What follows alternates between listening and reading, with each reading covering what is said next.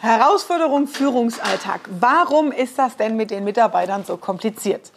In diesem Beitrag dröseln wir das ganze Chaos und Drama mal auf, damit du für dich Klarheit hast, wo muss ich denn eigentlich ansetzen, um meine Führung leichter zu haben.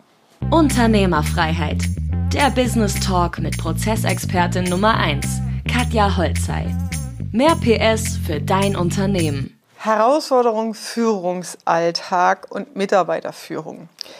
Das ist eines der heißesten Themen in der Unternehmerrolle, weil wir natürlich als Fachkraft anfangen, eine Firma zu gründen und irgendwann kommen wir auf die Idee, ah, ich fange jetzt mal an, Mitarbeiter einzustellen.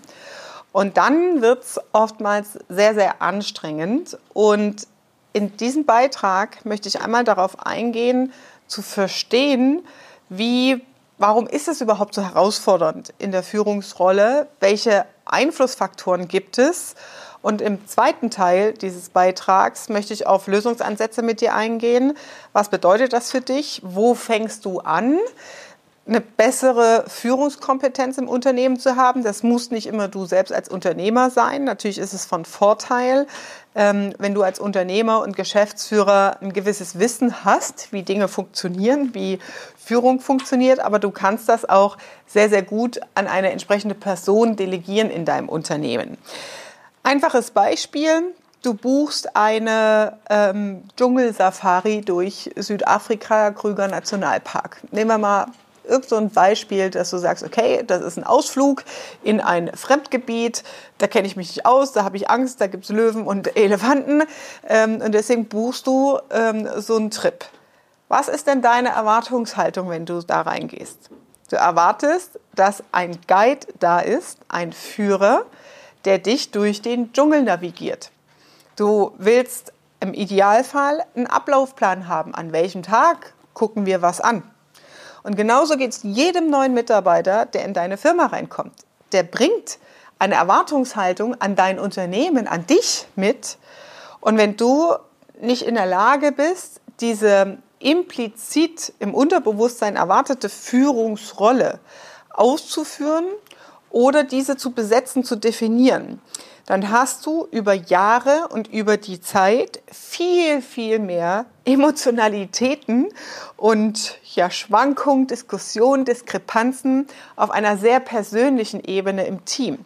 Weil es keinen gibt, der sagt, äh, wo es lang geht und Entscheidungen trifft im Zweifel. Es fehlt die Orientierung letztendlich auch in, äh, wie mache ich meine Aufgaben richtig. Ähm, es fehlt das Feedback für den Mitarbeiter. Jetzt steigen wir mal ein in das Thema Herausforderung Führung. Warum ist das denn überhaupt so kompliziert? Wir haben ich mache es mal an zwei Beispielen fest, weil das am einfachsten ist, das schematisch mal ein bisschen zu verstehen. Ähm, das eine ist natürlich du selbst als Unternehmer in der Führungsrolle. Äh, ich nenne es jetzt einfach mal Führungskraft. Bei dir ist es so, oder wir alle, sagen wir mal so als Menschen, äh, wie lernen wir Führung? Führung ist das, was wir als Kinder von unseren Eltern vorgelegt bekommen. Das heißt, es ist die erste Form, mit der wir als Menschen oder als werdende Menschen mit Führung in Berührung kommen. Und das ist auch tatsächlich das Bild, das wir als Führung im Kopf haben.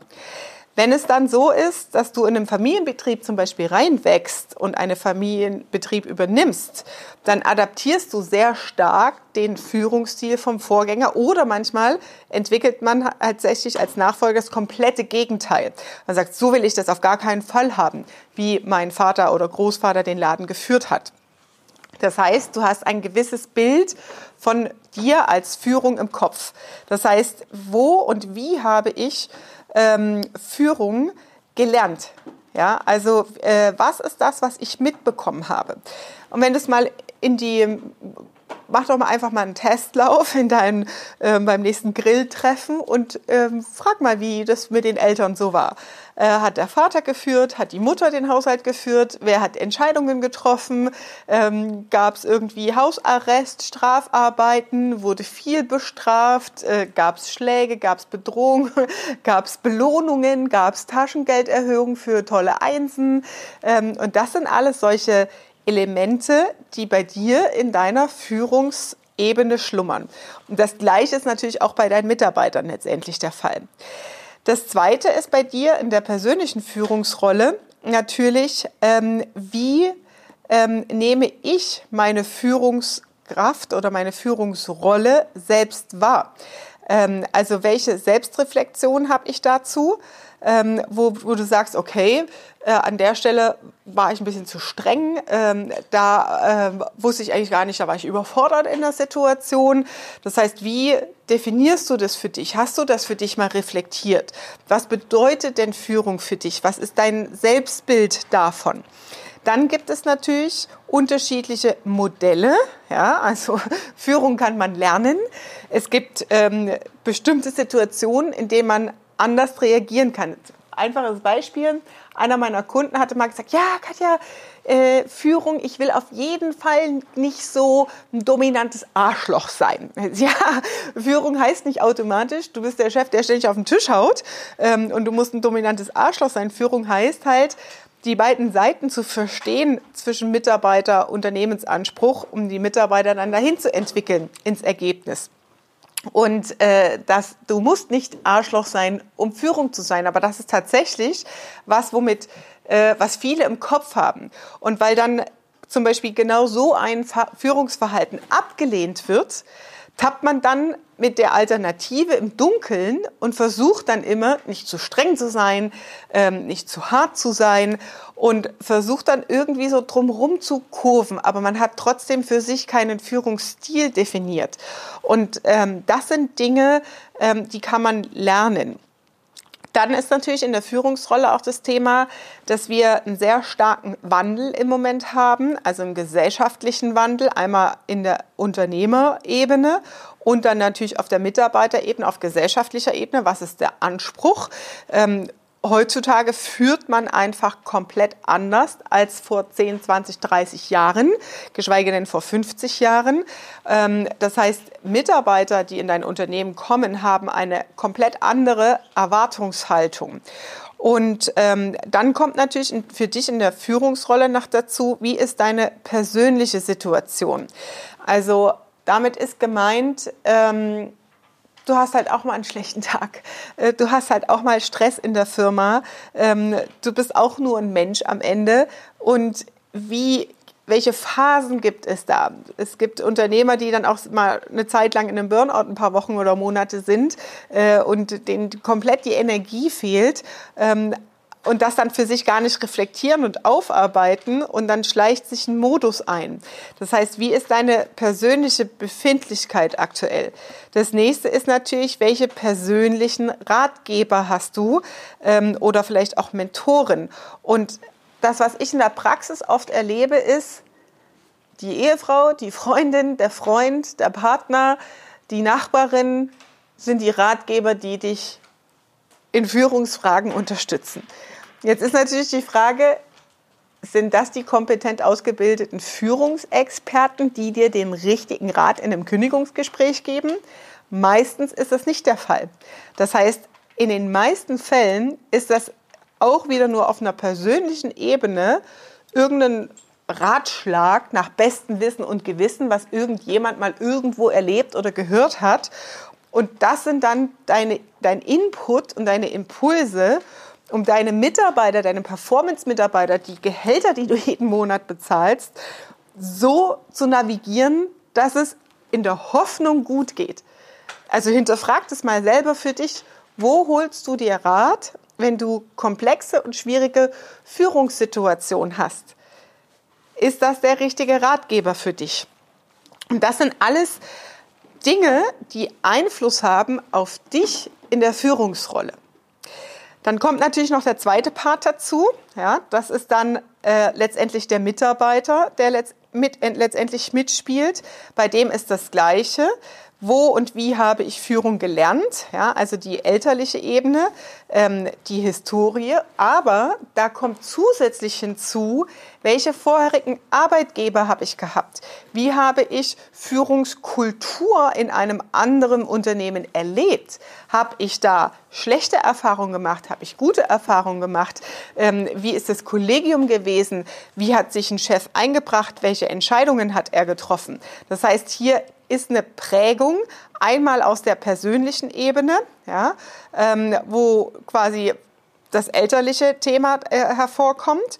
Ähm, und das andere, die andere Prägung ist natürlich die aus dem vorherigen Arbeitgeber, ja, ähm, wo du auch nochmal einen Einfluss darauf hast, wie ähm, taucht der Mitarbeiter am Ende bei dir auf, wie schnelle, wie ist die schnelle Auffassungsgabe, wie schnell kann er sich in eine neue Kultur ähm, einbringen.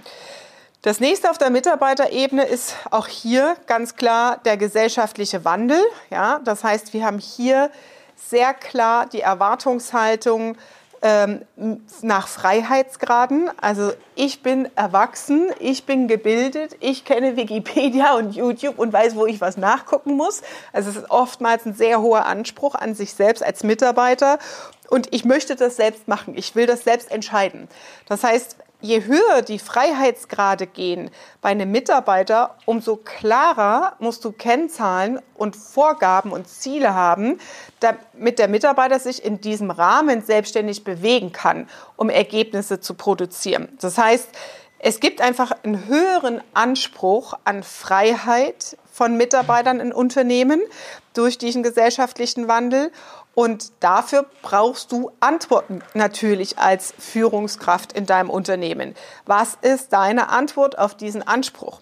Das Gleiche äh, ähm, geht hinsichtlich Flexibilität. Ja? Das heißt, Flexibilität sind Flexibilisierung von Arbeitsmodellen, Sabbaticals, Auszeiten, äh, einen Monat mal unbezahlten Urlaub nehmen, ähm, Überstunden mal einen Monat abfeiern und dann daraus acht Wochen einen Urlaub machen, einen Roadtrip machen, Elternzeiten ähm, zu geben. Also das ist die Flexibilisierung der Arbeitsmodelle. Das Gleiche kommt aber jetzt vor allem nach dem äh, Lockdown, nach dieser ganzen Corona-Situation.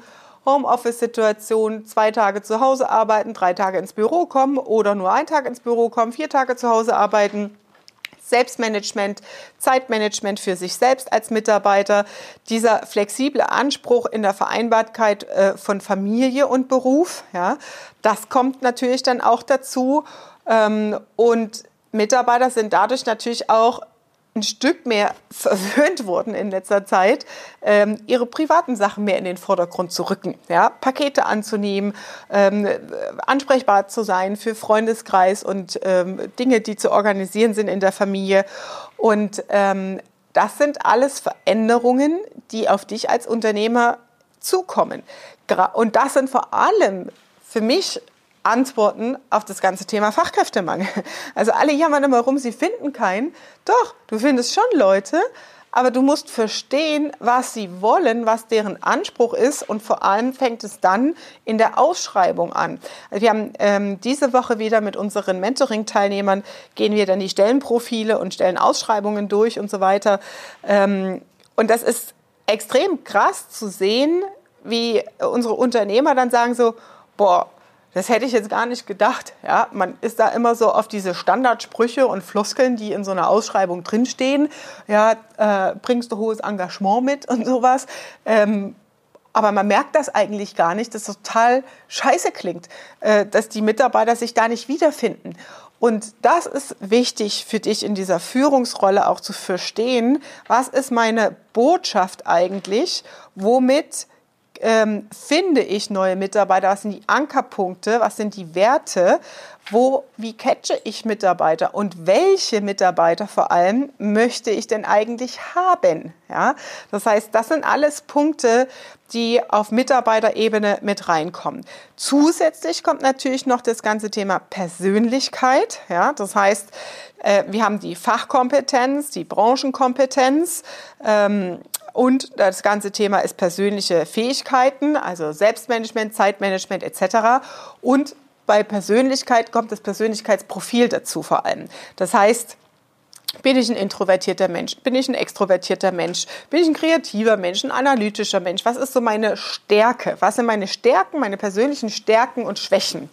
Und das ergibt natürlich die komplette Komplexität in der Führungsaufgabe, weil zwischen diesen beiden Personen, also das ist jetzt nochmal ein Chef und ein Mitarbeiter, genau aus diesen unterschiedlichen Erwartungshaltungen und Einflüssen Antworten her müssen. Ja? Wie führe ich in meinem Laden?